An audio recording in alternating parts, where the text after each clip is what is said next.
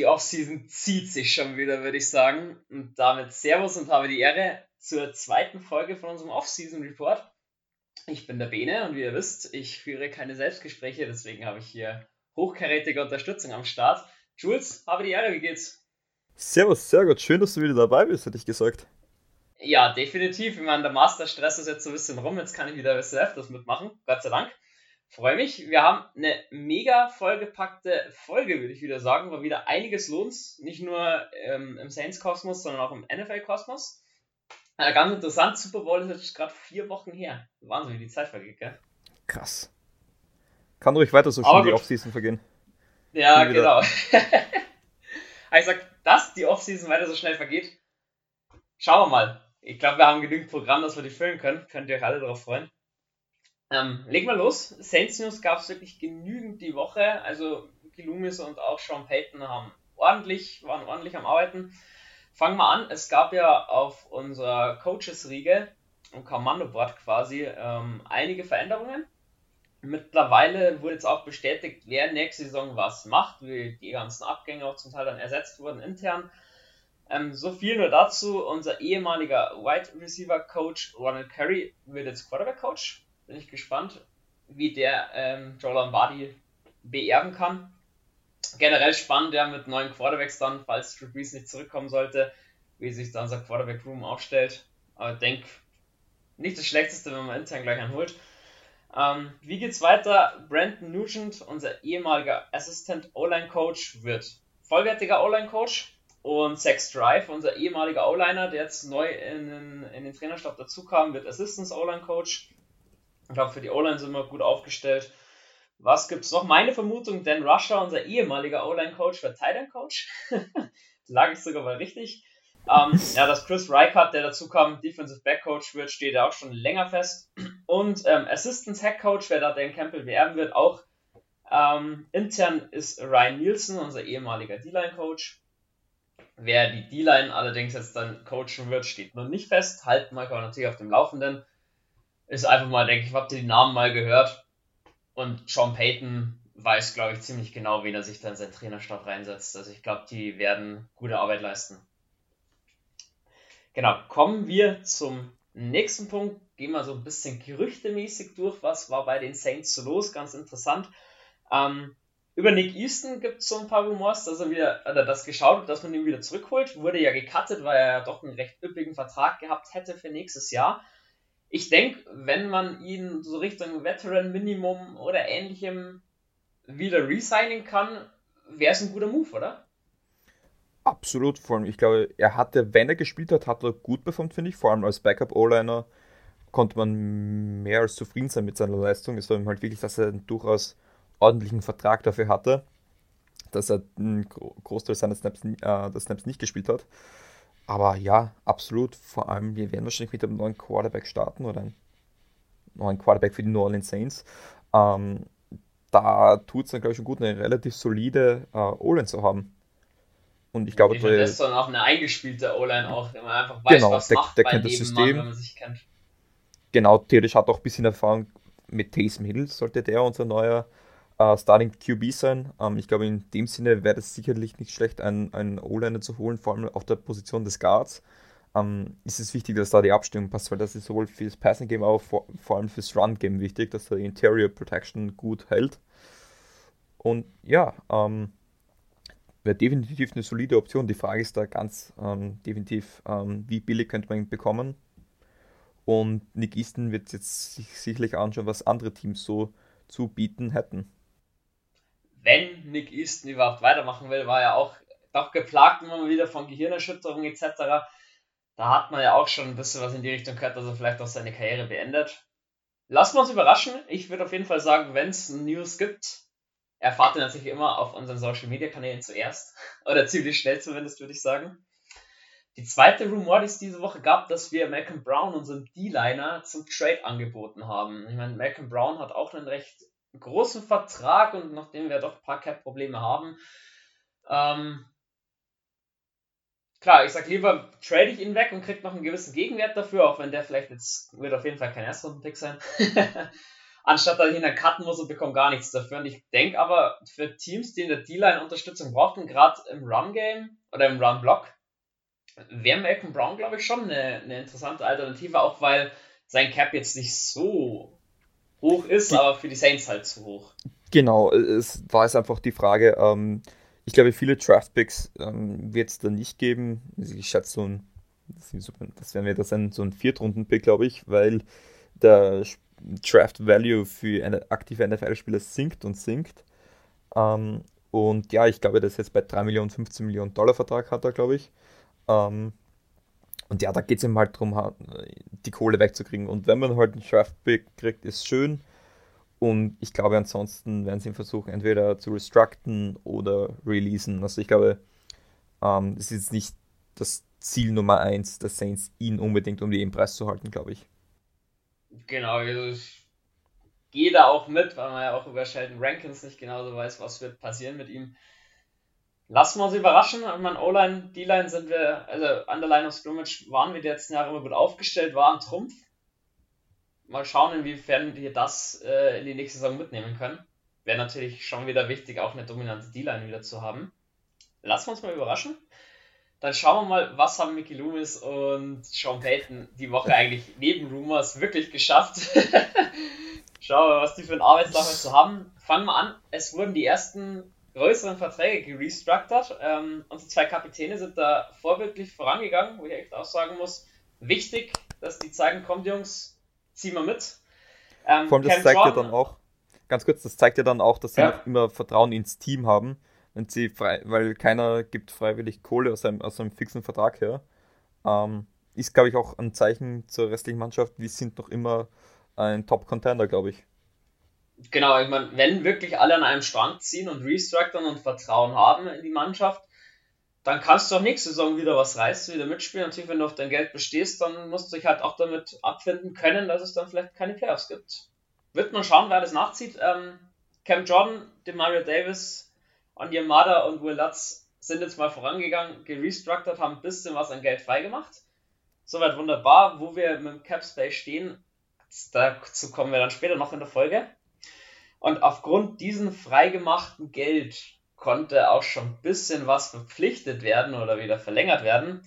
In dem Fall betrifft es unseren Special Teamer JT Gray, der zwei Jahre verlängert wurde.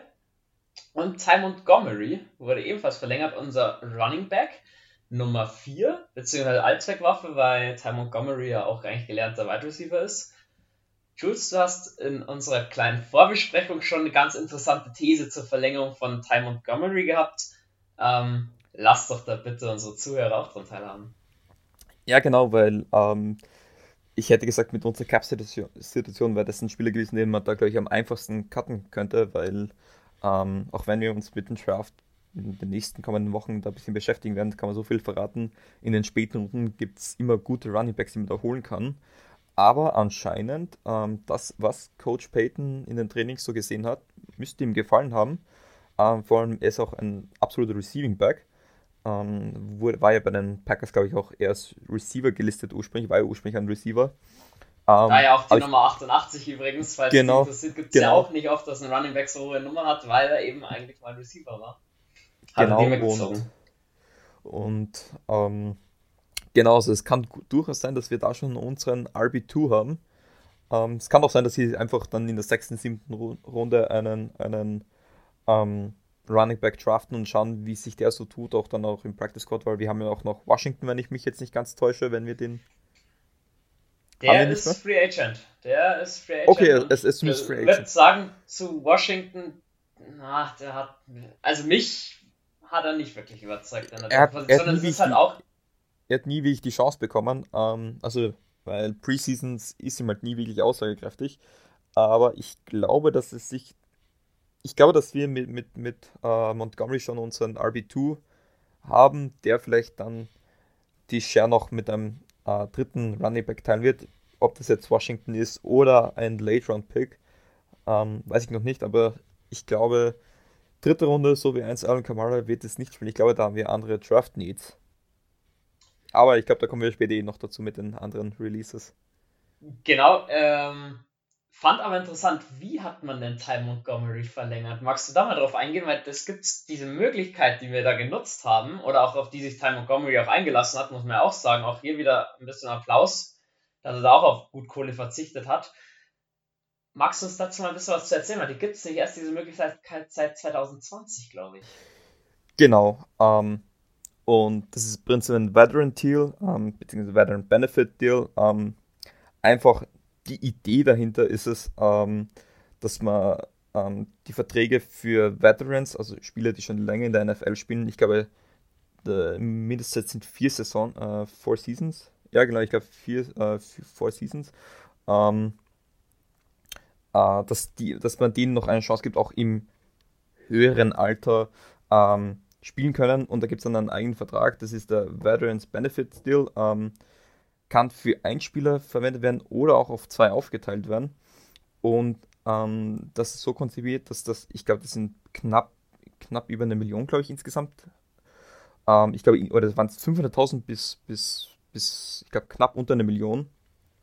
Und dieser Vertrag ähm, fällt dann nicht dem äh, klassischen Salary Cap an. Das ist quasi die Idee, dass man quasi zusätzlich ähm, den Veterans dann die Chance gibt, ähm, noch weiterhin in der in der NFL zu spielen. Aber da gibt es sau, äh, ich habe mir das kurz mal versucht durchzulesen, ähm, da gibt es so viele Klauseln, die da erfüllt werden müssen. Also ich, ich weiß da gar nicht, was da alles genau äh, passieren muss, aber das Wichtigste ist, dass er ein Veteran ist und ich glaube, dass dann, also er muss mindestens vier Jahren aktiv in der NFL gespielt haben. Ja, fand ich auch wieder cool, was äh, Mickey Loomis ausgepackt hat. Hatte ich so nicht auf dem Schirm, den Deal. Gefällt mir aber ganz gut, weil Ty Montgomery hat ja gegen im Spiel gegen die Panthers, letztes Regular ja. Season Spiel, durchaus bewiesen, dass er ein guter Running Back 2 bis 3 sein kann. Was mir halt jetzt noch fehlt, ähm, so einen klassischen Down Running Back, so eine richtige Dampfwalze brauchen wir halt jetzt in meinen Augen noch, abgesehen davon in meinen Augen immer mit drei Running Backs in die NFL-Saison gehen, weil einfach Running Backs so verletzungsanfällig die Position ist, nachdem er immer noch bei, durch die dicken Jungs durch muss, sehr gefährlich. Ich finde Phils Idee dahinter, wie, wie es die Jaguars schon gezeigt haben, der Down Running Back einen undrafted Free Agent oder undrafted Rookie holen. Ähm, da kann man sich gut Geld sparen. Oder, was ja so ein bisschen Wunschdenken meinerseits ist, Mark Ingram für einen Veteran Deal. Fände ich mega geil. War eine extrem also, geile Kombi, muss man schon sagen. Definitiv. Ich würde auch der Tavis Mary nochmal zu einem Veteran Deal nehmen. Mal schauen, was da so kommt. Ja, ähm, zu JT Gray ist ein guter Special-Teamer, hat man, glaube ich, einen guten Deal gemacht. Fehlt mir noch Justin Hardy, dass der noch mit verlängert wird. Absolut. Den feiere ich eigentlich auch ziemlich als Gunner. Äh, dass wir auch wieder dominante Special-Teams haben werden. Dass sich in den Special Teams ein bisschen was verändert, kommen wir jetzt dazu. Ähm, nämlich unser Panther Thomas Mostert wurde entlassen. Saints-Legende, wir alle kennen Ambush, den Spielzug ähm, Kickoff, zweite Halbzeit im Super Bowl damals Wahnsinn. Ähm, Als Rookie erinnere mich auch noch. Es ist, also ich war ja schon, dass ich gesagt habe, ja, Thomas Mustard, den kann, du kannst einen Panther keine 4 Millionen bezahlen in unserer Cap-Situation, auch wenn es Thomas Mustard ist. Muss aber sagen, ich, der Tag war nicht so einfach. Ähm, nee. Das ist dann halt schon so eine Saints-Legende, wo man einfach sagt, boah, ich, die Saints ohne Thomas Mustard ist fast wie Saints ohne Drew Brees. Das ich kenne es halt ist, einfach. Ist leider so. Man, man kennt es einfach fast nicht anders. Ähm, man, man muss sagen, das war ein Genuss, nie wirklich Probleme auf der Position zu haben. Und auch heuer, ähm, ich habe mir dann das Interview mit ihm angehört, also es war ihm bewusst, ähm, was kommen wird wahrscheinlich. Er war auch selber nicht zufrieden, er hat auch ähm, Probleme gehabt, ähm, mit, ich glaube, seinen Rücken hat er Probleme gehabt und auch mit seinen, mit seinen Augen, ähnlich wie bei James Winston. Und was ich interessant gefunden habe, und das stimmt eigentlich, seine Punts waren jetzt nicht wirklich gut, muss man sagen. Also sie, oder sie kamen nicht zu dem Standard, was man von ihm gewohnt war. Es waren aber, auch nicht die spektakulären weiten Panzer, das war Thomas Morstead, genau. der im Vorwurf, der kann ja nicht mal 50 Yards panten. Thomas Morstead war nie der, der 75 Yards gepantet hat. Das hat der aber auch nie gemacht, aber bitte erzähl weiter. Ich, ich glaube, ich weiß, worauf du hinaus willst. genau, und, und was er dann, und das fand ich interessant, das hat er gesagt, er hat gemerkt, er kann, er kriegt diese Saison nicht die Distance.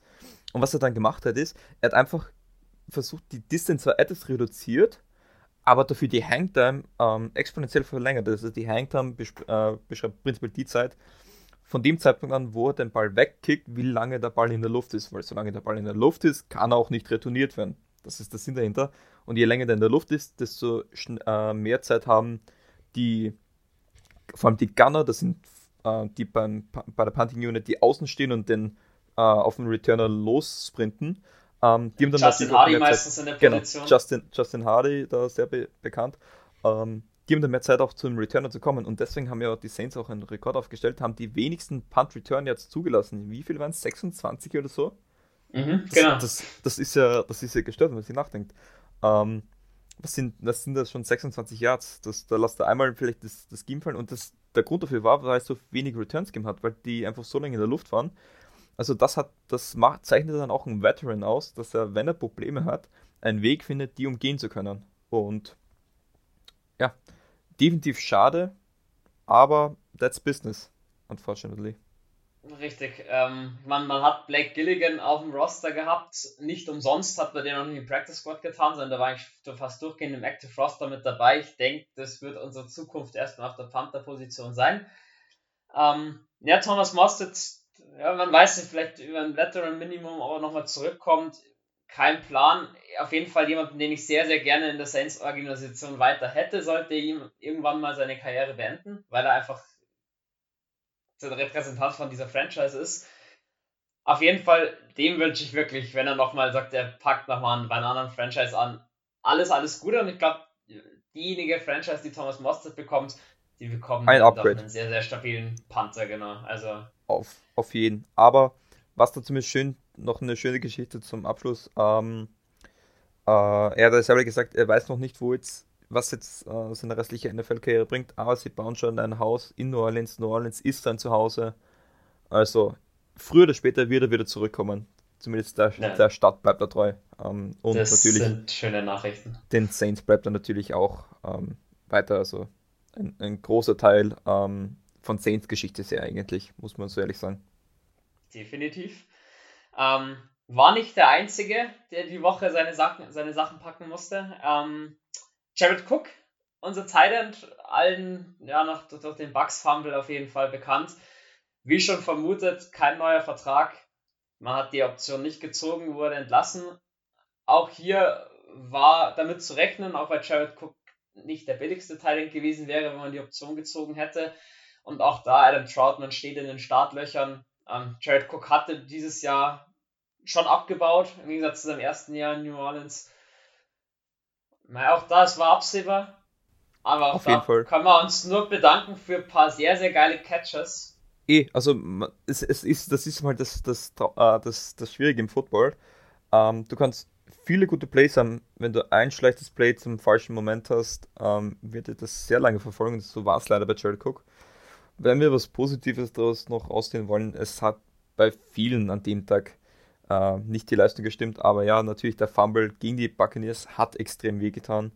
Ähm, hatte ein paar Drops auch in der Season, wo ich mir gedacht habe, die sind eher unüblich, aber natürlich, also in der Red Zone war schon klar, die 7 auf Jared Cook, die ist jetzt sehr wahrscheinlich. Ähm, und ja, kann man sich auch nur bedanken. Es war nichts, es ist nicht so aufgegangen, wahrscheinlich wie man sich gewünscht hätte, aber es war wir haben zu dem Zeitpunkt einen Titan gebraucht und er ist auch in diese Rolle, glaube ich, dann gut reingeschlüpft, glaube ich. Definitiv. Im Großen und Ganzen. Ja, und dann muss ich sagen, jetzt auf der Titan-Position war uns langsam ein bisschen dünn, weil Josh Hill, unser dritter Titan, meistens als Blocking-Titan eingesetzt, musste ebenfalls seinen Sprint räumen. Ähm, war jetzt auch capmäßig klar, Josh Hill nicht der Mega-Verdiener, hat auch wieder ein paar Millionen frei gemacht. Auch da, guter Blocking-Teil geht verloren. Josh Hill konnte auch mal einen Ball fangen. Auch da kann ja. ich nur mich bedanken. Hat auch, glaube ich, immer ein Vorbildprofi und vor allem gerade im Umgang mit den Fans hörst du immer, dass Josh Hill sehr fannah ist und wirklich ein sympathischer Kerl, dem man einfach nur alles Gute auf seinem, auf seinem weiteren Weg wünschen kann. Habe ich auch sehr schade gefunden neben Thomas Mostert, weil er halt wirklich äh, ein Spieler, der nie im Rampenlicht äh, gestanden ist, aber vor allem im, halt im, im Run-Blocking-Game war es so souverän. Ähm, ein Play, was mir da vor allem in Erinnerung steht, ist ähm, aus der 2017er Saison gegen die damals noch Washington Redskins, ähm, wo da dieses krasse 16, äh, 16 Punkte Rückstand äh, binnen 4 Minuten aufgeholt worden ist. Ähm, ich glaube, ich glaube, er hatte sogar den ersten Touch schon gefangen, aber was mir vor allem aufgefallen ist, war äh, die zweite Two-Point-Conversion, wenn ich mich nicht täusche, war das. Äh, ein, das war eine Motion auf die rechte Seite, jedenfalls ein Pitch auf die linke Seite und Josh Hill war da als Wideout aufgestellt und der hat einfach den Defender geblockt. Der, der Kamara konnte locker, leicht bei ihm vorbeijocken und das war ihm halt. Josh Hill hat ihm halt die Blocks gesetzt, die man oft nicht so gesehen hat, aber so unglaublich wichtig war. Ein wirklich äh, selbstloser Spieler. Ähm, definitiv ein Charakter, den ich sehr vermissen werde. Definitiv. Ich meine, Alan Jordan hatte den höchsten Blocking Grade in der Regular Season letztes Jahr unter allen Titans. Also muss man sagen, da war absehbar. Ich, das war da absehbar, glaube ich. Mhm. Da denke ich, sind wir in Zukunft ganz gut aufgestellt. Aber nur mit einem Titan werden wir nächstes Jahr nicht in die Saison starten. Und nachdem es ja auch erst das Rookie-Jahr jetzt von Adam Troutman war, er eigentlich noch relativ frisch dabei ist, wird natürlich jetzt schon gemunkelt. Was machen die Saints auf der Thailand-Position? Also ich meine, es gibt viele Veterans, die gerade auf dem Markt sind, die interessant werden. Ich glaube, wir haben Jimmy Graham schon mal angesprochen. Tyler Eifert wäre zu haben. Kyle Rudolph von den Vikings wurde entlassen. Interessant. Zach Ertz wäre da, Walker wäre da. Glaubst es du, gibt viele. wenn einer für ein Veteran Minimum, dass einer für ein Veteran Minimum zu uns kommen würde? Ich glaube, es müsste nicht mal ein Veteran Minimum sein. Es, es müsste ein verhältnismäßig billiger Deal sein. Ähm, ich muss sagen, ich war ja ähm, schon, ich bin seit Jahren schon ein Tyler Eifert-Fan eigentlich, der leider immer eine schwere Verletzung nach der anderen hatte. Ähm, konnte letztes Jahr, glaube ich, zum ersten Mal verletzungsfrei durchspielen bei den Jaguars. Ähm, aber die sind in Rebuild-Mode, haben schon gesagt, sie werden ähm, nicht verlängern. Würde mir sehr gefallen. Ähm, vor allem, ich glaube, den könnte man noch billig kriegen und der bringt immer diese, du brauchst da einfach einen Veteran. Ähm, einfach, dass da äh, ein Spieler wie Alan Troutman, als der jetzt in sein zweites Jahr geht und kaum Snaps gesehen hat, dass der davon auch lernen kann. Das ist da das Wichtigste. Und ja, ich, ich glaube auch, dass da Tyler Eifert noch ein paar, ein paar Jährchen im Tank hat. Und wenn man da vielleicht einen attraktiveren 2- bis 3 Jahresvertrag geben sollte, dass er sagt, ja, kriegt er auch mal ein paar Jahre noch ein äh, fixes Einkommen. Wieso nicht? Also sehen würde ich es gerne. Ähm, natürlich gäbe es da im Draft noch da natürlich auch einen ganz großen, aber da wird gemunkelt mit Kyle Pitts, dass das ein Top 10 Pick wird und das wäre halt, das, das wäre schon zu viel. Äh, Sean Payton, wenn er sagt, er geht jetzt äh, all in für diesen Tight End. Ähm, wird, glaube ich, deswegen nicht passieren, weil dann holst du dir im Jahr davor nicht Adam Troutman nur als, als Run-Blocking äh, Run End. Aber wird auch interessant zu sehen sein, ob, ob wir bis zum Draft da einen, einen zweiten Tight End haben, einen soliden, oder ob wir dann wirklich im Draft zuschlagen werden. Und ein Aspekt, den ich noch sehr interessant finde, äh, sollten sie jetzt nicht wirklich einen vernünftigen zweiten Tight End holen, könnte das vielleicht ein kleines Indiz sein, wer schon nächstes Jahr unser Quarterback sein wird, dass sie vielleicht mit Taysom Hill diese Flex-Option offen halten. Ähm, ist jetzt natürlich sehr weit hergeholt, aber ist dann, spielt dann natürlich auch im Gedanken mit, sollte es wirklich James Winston sein, ähm, wie sehr könnte man da Taysom Hill als Titan ähm, äh, auch regelmäßig einsetzen, weil er macht sich über die Technik, er macht sich in erster Linie über seine Kraft, über seine, äh, seine Athletik. Ähm, ist dann natürlich auch interessant zu sehen, wie sich das über die nächsten Wochen und Monate entwickeln wird natürlich sollte man nicht vergessen. Ich meine, ein geiler Catching Titan, ich meine, Taysom Hill kann geile Catches machen. Auch Jimmy Graham ist immer wieder für einen geilen Catch bekannt. Mal schauen, wer Hat uns ja im Playoff-Spiel auch gezeigt. Hat uns, glaube ich, schön genau. im Playoff-Spiel auch gezeigt. das stimmt. Ja, wie du sagst, bin ich auch gespannt, weil wenn Free Agency nichts kommt auf der Titan-Position oder auch im Draft nichts kommt, dann musst du, weil mit gehst nicht mit einem Titan bloß. Nee, natürlich. Äh, allein von, von, verschiedenen Formationen. Du brauchst mindestens zwei Titans, eigentlich sogar drei, würde ich eher behaupten. Vor allem auch ein Titan braucht eine Pause, weil der muss mhm. einerseits Pässe fangen, der muss da blocken, also der hat auch einen undankbaren, einen undankbaren Job. Und nee, da brauchst du natürlich auch eine gewisse Tiefe. Definitiv. Schauen wir mal, was da so die nächsten Wochen auf uns zukommt. Ähm, dann schauen wir uns mal so ein bisschen an, wo stehen wir jetzt eigentlich gerade beim Cap. Ähm, klar, diese Aussage ist noch immer ein bisschen mit Vorsicht zu genießen, weil wir immer noch nicht wissen, wie hoch wird der Cap Space am Ende sein. Das hat die NFL ja noch nicht schluss, schlussendlich announced, die ganze Geschichte. Stand jetzt sind wir bei ungefähr minus 44 Millionen. und sind immer noch letzter. also wir haben immer noch mit Abstand am wenigsten Cap zur Verfügung.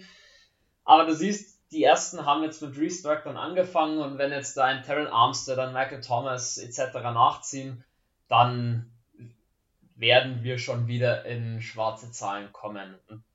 Weil wenn du jetzt jede Woche ein paar Restructure hast, ein paar Entlassungen vor Beginn der Free Agency, die ja in 10 Tagen, glaube ich, losgeht, 17.3. Schon, gell? Ja, also ich glaube 17. 15.3. Ich war. Ja, Mitte März auf jeden Fall.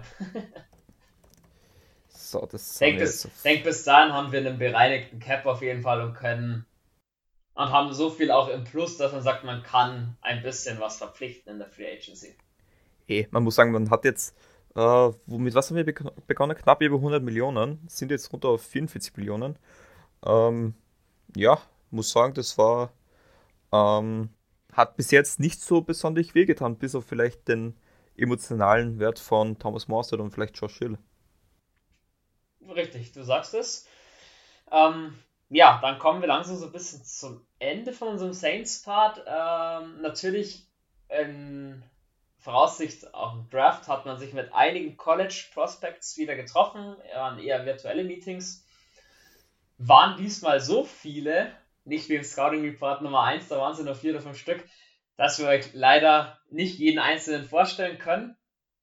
Ich meine, Jules, du hast es gleich im ersten äh, Offseason Reporter schon gesagt man tastet sich nur mal ein bisschen ab, schaut sich die genau. Spieler ein bisschen an, genau an, wie ticken sie. Das hat ja noch null Aussage mit dem, da draften wir am Ende auch wirklich einen davon. Das ist das gleiche, wie es auch bei Russell Wilson war. Da haben sich auch dann die Saints erkundigt. Das ist da nur ein reines Abtasten. Das hat da weniger wirklich zu tun, dass die jetzt aktiv Interesse haben. Also, ähm, man muss auch dazu sagen, vor allem jetzt in den nächsten Wochen, ähm, das sagen wir jetzt ja, wohl, ich glaube, die schlimmste Zeit haben wir schon hinter uns, weil jetzt mit 15. März ähm, beginnt die ähm, Free Agency. Und ich glaube, dass da, bis da ist dann auch die Zeit, wo es oft wenige Informationen gibt und da müssen sich oft dann die, die Medien einfach bei News ein bisschen herziehen oder bei Gerüchte ein bisschen mehr interpretieren. Aber also die Saints sind nicht einmal annähernd irgendwo nahe dran an Trade zu Russell Wilson, weil es da auch schon das eine oder andere Gerücht dazu gegeben hat. Genau, also ich kann es mir auch nicht vorstellen, ich meine, Deshaun Watson war es dasselbe. Ähm, wir wären nicht konkurrenzfähig, wir müssten wirklich alles abgeben, um so einen Trade zu finanzieren, beziehungsweise seine Gehälter zu tragen. Ja, Mark Russell Wilson habt ihr auch schon in unserer Capspace-Folge gut besprochen. Lass uns weitergehen, ähm, nämlich Richtung Free Agency geht es dann auch rund mit Franchise Tags und Transition Tag etc. pp. Ähm, der erste große Name wurde jetzt gefranchise tagged, nämlich Justin Simmons, Safety von den Denver Broncos. Spieler, den ich sehr, sehr geil finde, als Safety, klar. ja, nee, aber ähm, ist ein cooler Spieler. Den, ja, ich verstehe die Broncos auf jeden Fall, ähm, dass sie da längerfristig schauen, dass sie Justin Simmons halten können ähm, hilft ihrem Defensive Back auf jeden Fall sehr, sehr viel. Und ja, doch mal sehen, wo es bei den Broncos so hingehen wird. Hättest du wahrscheinlich als GM nicht anders gemacht, oder? Ja, vor allem die leben von ihrer Defense. Ähm, und in so einem äh, Team musst du dann halt das, was du vor allem sehr, wodurch du brillierst, das musst du in erster Linie halten. Ähm, und dann eben halt versuchen, kontinuierlich die Offense immer ein bisschen zu stärken, weil man hat es gesehen, die größten Probleme haben sie noch in der Offense. Und, aber damit haben sie zumindest ein potenzielles Problem schon mal ausgelöscht. Ich glaube, vor allem, sie haben eine gute Secondary. Äh, und ja, also bin ein riesen Fan von Justin Simmons. Ist jetzt in seinem. Boah, in wie vielen Jahr ist der jetzt? Vierten, fünften? So, so? Nee, müsste ich glaube im fünften ist er schon. Ich glaube, die 50 Option haben sie letztes Jahr gezogen. Genau. Jetzt wird es halt dann mal ums richtig dicke Geld gehen. Ja, wird interessant zu sehen sein, weil nochmal Taggen rentiert sich oft nicht mehr für ein Team. Wäre definitiv ein Team, äh, äh, ein Spieler, den sie schnell unter Vertrag nehmen sollten, wenn sie ihn halbwegs vernünft, äh, zum vernünftigen Preis, sag ich mal, billig kriegt, kannst du so einen Spieler von diesem Kaliber dann eh nicht mehr halten, aber zu einem soliden Preis. Definitiv, weil der Safety-Markt, Safeties werden auch immer teurer. Bin ich gespannt, oh ja. wo da die Reise hingeht. Ähm, darüber gehen wir dann zu einer, ja, kommt die Nachricht überraschend, ich weiß es nicht. Das Washington Football Team, welche kleiner Nebensatz noch erwähnt sei, auch dieses oder nächste NFL-Saison unter diesem Namen spielen werden. Sie haben sich wohl immer noch nicht auf einen neuen Namen irgendwie geeinigt. Bin ich jetzt auch schon ähm, so gewohnt. Genau, irgendwann hat was, dann, hat was dann wieder drin. ähm, ja, der Quarterback, Alex Smith, Comeback Player of the Year, war ihm wohl ein bisschen zu teuer oder die Zukunftsaussichten haben ihm mit ihm nicht so gefallen, wurde entlassen. Um, ähm, Klar, ja. mega Story, die einfach Alex Smith da mitgezogen hat. Aus NFL ist ein krasses Business. Wir wissen, da geht's hart zu. Ich kann den Move irgendwo verstehen. Ja, es war vor allem auch absehbar. Ähm, es war eigentlich ein Wunder, dass er gespielt hat. Ähm, einerseits aufgrund seiner Verletzung, andererseits war, ist er, glaube ich, äh, im Team zu Beginn der Saison war Nummer 3 dann war die Geschichte mit Wayne Haskins ähm, und Kyle, äh, Kyle, Allen hat sich ja dann auch äh, verletzt gehabt. Und dann plötzlich steht Alex Smith am Feld und hat eigentlich das Team in die Playoffs noch getragen, weil ich glaube, ja, unter Alex Smith haben sie nur ein Spiel verloren. Ähm, was mit Wayne Haskins jetzt nicht wirklich der Fall war. Aber ich glaube vor allem das Playoff-Spiel gegen die Buccaneers, ähm, da hat ihr, ihr äh, Quarterback No-Name Tyler Haneke richtig aufgezeigt muss ich sagen, hat mir persönlich richtig gut gefallen. Ähm, bin gespannt, ob er auch äh, zum, ersten Spiel, äh, zum ersten Spieltag dann auch ihr Starting Quarterback sein wird. Ich könnte es mir sehr gut vorstellen. Also ich glaube, das Washington Football Team wird auf jeden Fall am Free Agent Markt sich umschauen nach Quarterback aller Cam Newton vielleicht oder James Winston, wie sie alle heißen, die möglichen Starting Quarterbacks für nächstes Jahr noch. Aber wieso nicht mal mit Tyler Heinecke gehen? Absolut. Mal schauen, können... Kyle Allen ist für mich auf jeden Fall kein Starting Quarterback. Nee, ähm, glaube ich. Mehr nicht in meinen Augen. Kein, ich glaube, ein solider Backup, den kannst du auch schnell reinhauen, reinhauen in ein Team, aber ich, ich glaube, ähm, möchte, ich möchte zumindest mal sehen, was Tyler Heinecke so liefert. Man, man hat auch noch wenig gesehen. Das ist dann immer so ein Faktor, der mit, mitkommt, wenn man da mal ein paar Spiele von denen sieht, ähm, ist es wahrscheinlich auch anders, aber sie stehen im Capspace sehr gut da, haben mit ähm, knapp 60 Millionen Dollar an Capspace, das viertbeste Capspace. Und da kannst du dann auch gut investieren. Und wieso denn nicht? Wieso denn nicht? Genau, ähm, mein NFC East ist auch, wir kennen sie. da ist es durchaus möglich, dass du halt auch Playoffs locker machst, indem du halt einfach nur deine Division gewinnst. Könnte ja für den einen oder anderen größeren Free Agent auch ähm, so ein kleiner Anreiz sein, nach Washington zu gehen. Absolut, vor allem das Einzige, was ist, ich, ich kann jetzt noch nicht wirklich abschätzen, wo das Team steht, weil ja, sie waren in den Playoffs, aber sie waren das NFC East Team in den Playoffs, muss man fast dazu sagen. Aber ich, muss sagen, sie stehen momentan, glaube ich, gar nicht so schlecht aus. Sie haben für mich einen der besten Receiver überhaupt mit Terry McLaurin. Ähm, ich glaube, bei dem hat man noch nie wirklich gesehen, was für ein Talent er hat. Ähm, zwei sehr gefährliche Running Backs und ich glaube, wenn man da jetzt noch ein bisschen so die einzelnen, einzelnen Positionen vertieft, da sich ein bisschen mehr in, in die Defense auch investiert, ähm, da hat man jetzt mit Chase Young definitiv einen soliden Grundstein ges äh, gestellt für die äh, Front 4. Ja, wieso denn nicht? Ähm, ich glaube, die können, ich sage jetzt nicht, dass die sofort ein Playoff-Container sind, ich glaube, das könnte ein unangenehmes Team sein zum Spielen sein. Ähm, man, man, wird sehen, man wird sehen, was äh, Rivera da mit Haneke ähm, aufstellen kann, dass er äh, eine gute Defense haben kann, wissen wir noch aus den Zeiten in Carolina. Ähm, sind jetzt, glaube ich, nicht die, die schlimmsten Zeiten als Washington Football Fan. Genau, also ich glaube auch, da ist definitiv äh, ja, Licht am Ende des Tunnels. Auf jeden Fall. Gut, dann hätte ich gesagt, das größte Thema, was uns die Woche so mitgenommen hat, JJ Watt Houston Texans Legende, nachdem er ähm, in beidseitigem Einverständnis released bzw. gecuttet wurde von den Texans, hat sein neues Team bekannt gegeben, wo er hingehen wird. Ich hatte es nicht auf dem Zettel. Geht zu das hat wahrscheinlich keiner. Keiner. Die Bills hatten sich Hoffnung gemacht, die, die, die Steelers, die Packers, die Browns. Nee, nichts da. Es wurden die Arizona Cardinals. War schon so eine richtige Bombe. Und ich muss sagen, die Cardinals, die, die wollen so, die haben jetzt mal so Kyler Murray mal so richtig eine Saison durchspielen lassen. Ähm, mit soliden Coachen, äh, Coaching. Ja, ich glaube, die wollen mehr, glaube ich. Ich glaube, die wollen mehr. Also ich finde D-Line-mäßig ähm, jedes NFC West-Team wünsche ich viel Spaß, deren O-Line. Auch Russell Wilson wünsche ich viel Spaß. Wenn der zweimal im Jahr gegen die Cardinals ran muss, da kommt Freude auf.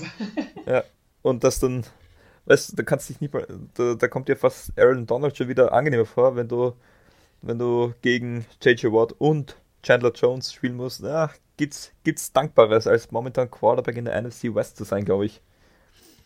Definitiv. Oder dann, dann, dann ähm, zumindest eine solide O-Line haben. Richtig. Ja, auf jeden Fall die Cardinals. Auf einmal sind sie auf jeden Fall fett im Playoff-Rennen mit dabei, würde ich behaupten. Genau, aber ich glaube, das waren sie auch schon vor dem Deal. Also ich, ich, man muss das alles dann noch relativieren. Ähm, aber das Gute ist, die haben ein gutes Team zumindest ähm, und eine solide Defense, weil du kannst, steckt JJ Watt in, in, in die 2014er Saints Defense, das wird dir auch nicht deswegen besser. Also du brauchst schon, ein Spieler allein kann er jetzt nicht den, den kompletten Turnaround schaffen, aber er kann ihm halt eine solide Defense zu einer mehr als guten Defense machen, sage ich mal. Also das sind so immer die einzelnen Puzzlestücke. Und was man jetzt noch abwarten muss, ist, wie gut fügt sich das Puz der Puzzlestein ähm, in das ganze Konzept der Defense. Und ich glaube, das, funktio das funktioniert gut, glaube ich. Ich glaube, das funktioniert sehr gut. Ähm, sie haben jetzt natürlich auch mit Chandler Jones äh, einen, einen, berüchtigten, einen berüchtigten in der Defense. Ähm, und das ist halt der Grund, weil momentan war es immer so, dass die Offense da so für die Big Plays zuständig waren. Reden uns gegen die Bills, die unglaubliche ähm, Hail Murray. Und jetzt die Defense, wieso nicht auch die Defense? Und ich glaube, die können jetzt auf beiden Seiten durchaus auch ähm, gegen starke Gegner äh, spielentscheidend sein. Und das ist der ersten Grundstein, den du lernen musst, wenn du in die Playoffs kommen willst. Und vor allem in der NFC West muss man dazu sagen, wo eigentlich jedes Team jedes Jahr ein Contender für die Playoffs ist, ist es, glaube ich, unglaublich wichtig, dass du da mit dem äh, Wettbewerb innerhalb der Division immer mithaltest, glaube ich auch. Definitiv. Ähm, ich kann es zum Teil schon nachvollziehen, warum JJ Watt zu den Cardinals gegangen ist, weil eben Zukunftsperspektive da definitiv da ist. Allerdings könntest du jetzt ja auch so einfach sagen, wenn er zu den Bills gegangen wäre, ganz salopp, dann hätte er die Playoffs einfacher erreichen können und ähm, Bills vielleicht doch schon einen Schritt weiter wie die Cardinals. Glaubst du, dass ähm, die Andrew Hopkins da so ein bisschen auch seinen Ausschlag dazu gegeben hat, dass man sagt, ich gehe zu einem Team, wo ich einfach bereits jemanden kenne, mit dem ich gut, bin ich gut, ausgekommen? Ähm, ich, Glaubst du, dass glaube, das am Ende auch mit ausschlaggebend war?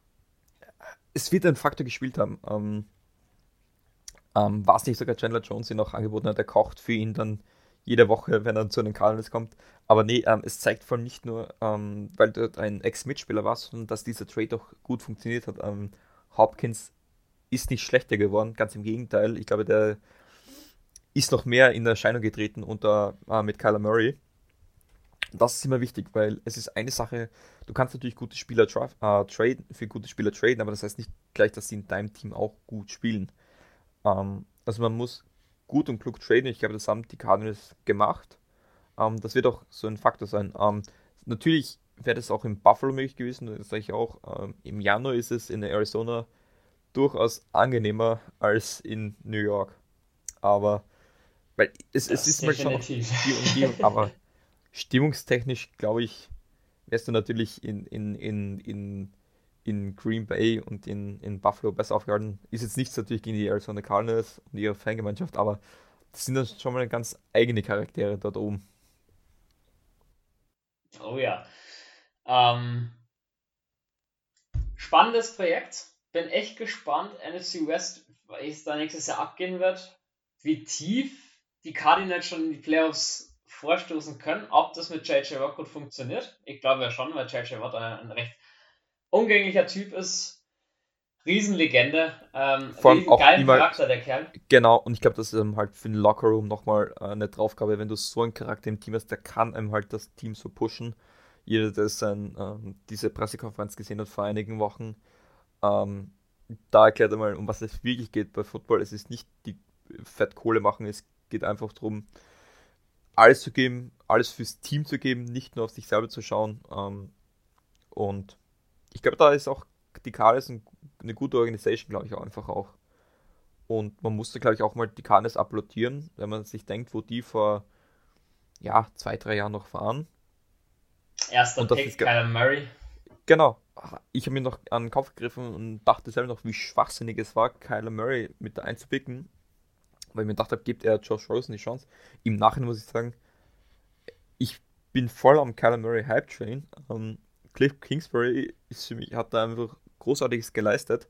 Ähm, und ich glaube, das müssen sich auch Fans von den New York Jets, Jaguars, auch von den Texans, ganz ehrlich, ähm, ja, vielleicht jetzt mal eine oder zwei Seasons, wo es nicht so gut läuft, aber das kann dann bald ganz anders ausschauen. Also man hat es gesehen bei den Saints 2017 Draft.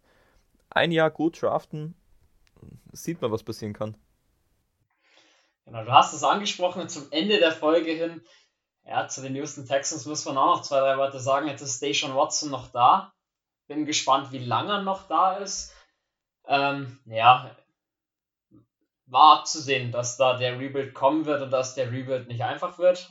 Dass vielleicht auch die Houston Texans-Fans nicht nur zwei, drei harte Jahre vor sich haben werden, sondern eventuell vier, fünf.